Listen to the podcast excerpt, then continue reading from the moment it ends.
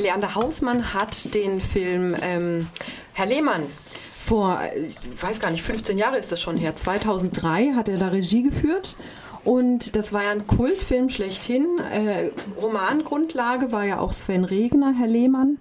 Und das hat es jetzt mit diesem Film gemeinsam, dass die Romangrundlage von Sven Regner ist, genau. Ähm, nämlich äh, ein neuerer Roman von Sven Regner. Und äh, es gibt noch weitere Kontinuität. Äh, Detlef Buck zum Beispiel, der auch in Magical Mystery spielt, hat schon in Herrn Lehmann gespielt. In Herr Lehmann war er der Charlie Schmidt. Und äh, diesmal spielt er einen Kumpel von Charlie Schmidt, denn Charlie Schmidt wird gespielt von Charlie Hübner. Und äh, das ist eine geniale Besetzung. Also Charlie Hübner ist mir ohnehin schon sehr sympathisch. Das ist so ein ganz, ach, dem traut man einfach, dem traut man nichts Böses zu. Das ist so ein ganz grundlieber Mensch.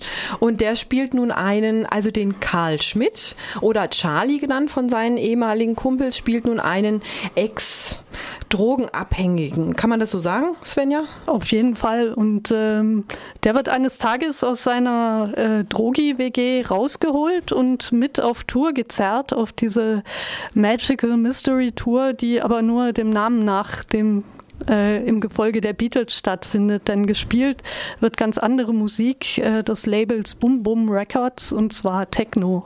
Genau, und das ist, äh, soll eigentlich nochmal Revue passieren lassen, so die gute alte Techno-Zeit. Also die, es haben sich auf dieser Magical Mystery Tour alte Kumpels aus der Techno-Szene wieder getroffen. Und die wollen ja, okay, du ähm, wiegst ab. Es stimmt, also alte und neue Freunde, sagen wir es so. Und die wollen was Gemeinschaftsstiftendes. Die wollen sowas ähm, Gemeinsames nochmal organisieren, wie das eben damals in der Hippie-Zeit auch die ähm, Beatles zustande bringen konnten. Und ja, ziehen dann von Club, von Techno-Club zu Techno-Club durch Deutschland.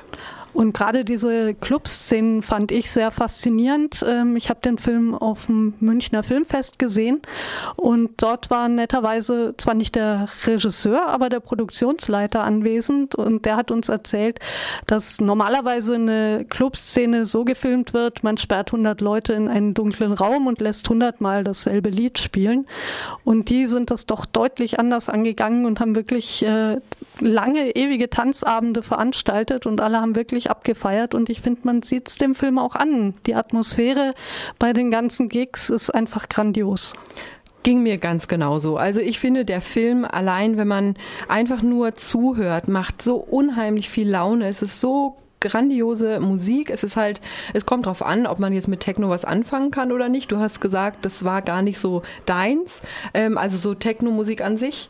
Ja, ich hatte das Gefühl, also es gibt ja ähm, zwei Arten Leute, die auf diese Tour gehen. Zum einen äh, Charlie und seine Freunde, ähm, die eben aus der Prä-Techno-Zeit stammen und äh, früher schon Musik gemacht haben und jetzt eher überrascht sind, dass dieser neumodische Technikkram ähm, so ein wahnsinnig wahnsinnig, ähm, wahnsinnigen Drive hat und so viele Leute anzieht, aber das halt mitnehmen, wenn man schon Geld damit verdient.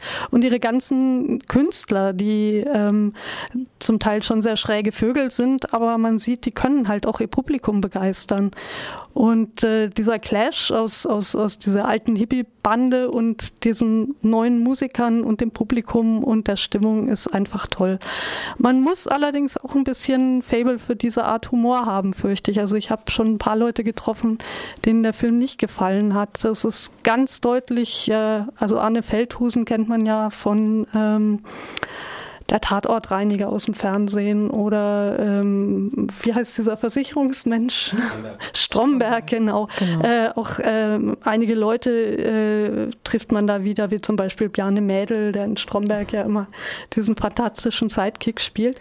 Und hier auch eine grandiose Rolle hat. Zwar eine sehr kleine, aber er spielt so einen, ähm, einen, einen der die Supervision macht in der Drogen-WG und ähm, ja, da so sehr versteift ist auf seine ganzen Regeln und mit einem ähm, mit so immer so einem Schwingschal um den Hals äh, da rein spaziert. Also ist es wunderbar, ihn zu beobachten. Das ist also ein Punkt, der den Charme dieses Films Magical Mystery ausmacht, dass er halt bis in die kleinsten Nebenrollen so fantastisch besetzt ist.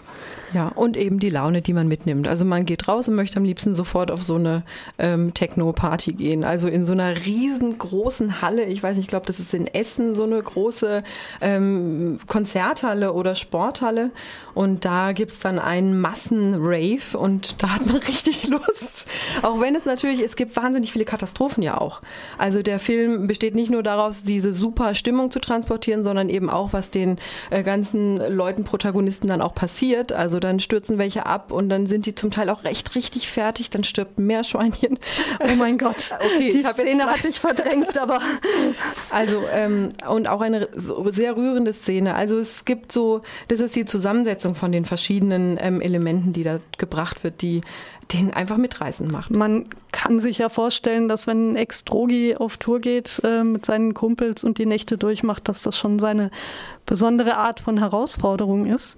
Aber es ist ein Film, der einen mit allen Höhen und Tiefen mitreißt und sehr viel Spaß macht. Mhm. Also von uns, wir sind jetzt sehr ähm, uneingeschränkt dafür, deswegen wir empfehlen ihn auf jeden Fall, ihn anzugucken.